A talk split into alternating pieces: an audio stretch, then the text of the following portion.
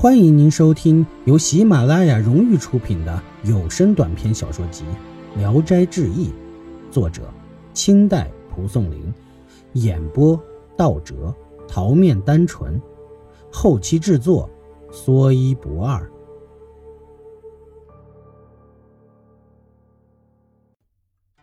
幻蛇。山东泗水县的山中，早先有座佛寺，四周没有村庄。很少有人到这里来，有一个道士便住在这座寺院里。有人说寺里有很多大蛇，所以游人更远远地躲着这里。有一个少年进山用网逮鹰，一直走到山的深处。天晚了，远远看到有座寺院，便前去投宿。道士惊讶地说：“居士从哪里来？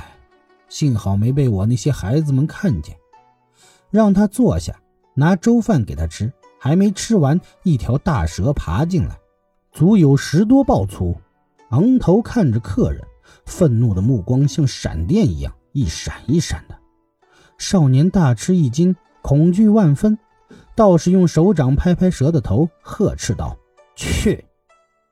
大蛇就低下头爬进东屋里，弯弯曲曲爬了好一会儿，身子才全进去，盘伏在屋里。一间东屋全都塞满了，少年人更加害怕，浑身打颤。道士说：“这蛇是我平时豢养的，有我在这里不要紧，怕的是你自己遇到它。”少年刚坐下，又一条蛇进来，比前一条略小一点，约有五六抱粗。看见客人，立即停住了，怒目闪闪，吐着蛇信子，像前一条一样。道士又呵斥他，这条蛇也进了室内，东屋里没有他卧的地方了，他就一半身子绕在梁上，墙壁上的土被哗哗的摇落下来。少年更害怕，整夜睡不着，早早就想起来回去。道士送他出了屋门，只见墙上、台阶下到处都是蛇，大如盆粗、酒杯粗，爬着的、卧着的，种种不一。蛇看到生人都露出要吞吃的样子，少年害怕，依偎着道士的胳膊跟他走，一直让道士送出山口，少年自己才回去。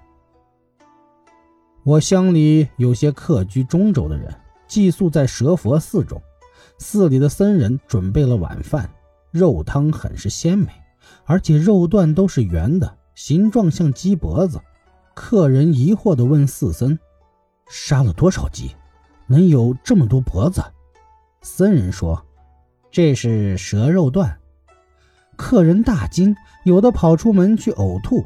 客人们睡下后，觉得胸膛上有东西爬动，用手一摸是蛇，顿时吓得叫喊着爬起来。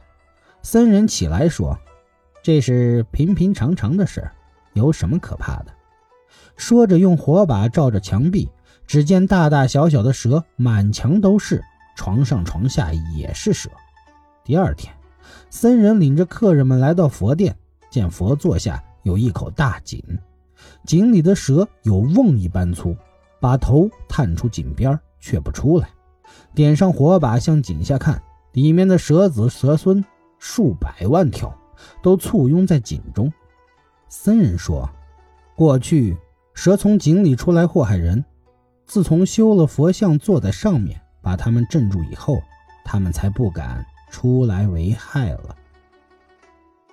华南，苏州木渎镇有个乡下人的女儿，一天夜晚坐在院子里乘凉，忽然从天上落下一块陨石，正好打中她的头，倒在地上就死过去了。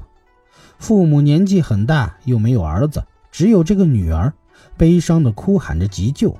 过了不多时，女儿才渐渐苏醒过来，笑着对父母说：“ 我现在变成男孩了。”查看他果然不错。他们家里不认为是妖孽，反而窃喜家中突然得了儿子，真是奇怪呀。本集演播到此结束，谢谢您的收听。喜欢请点赞、评论、订阅一下，谢谢支持。